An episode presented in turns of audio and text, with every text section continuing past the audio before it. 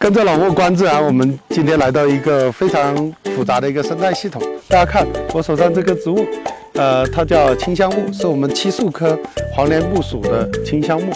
呃，为什么讲这个呢？就是实际上大家来到滇西北，你会发现，走到每一个呃纳西人家里面，他都会种上一棵清香木。你把它揉碎以后，会有股淡淡的清香味，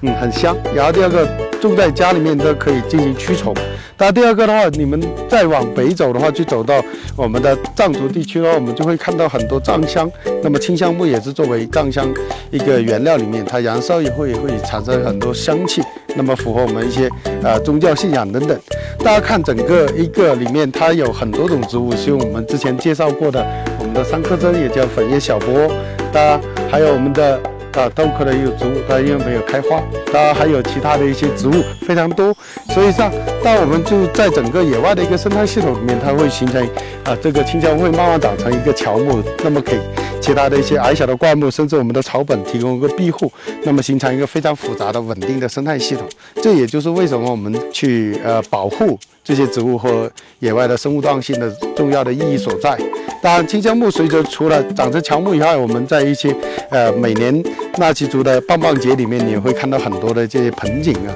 它也可以拿它来做成小盆景，那么可以放在室内来进行一个清除空气或者是提升醒脑的一个作用，所以非常受当地老百姓的一个喜欢。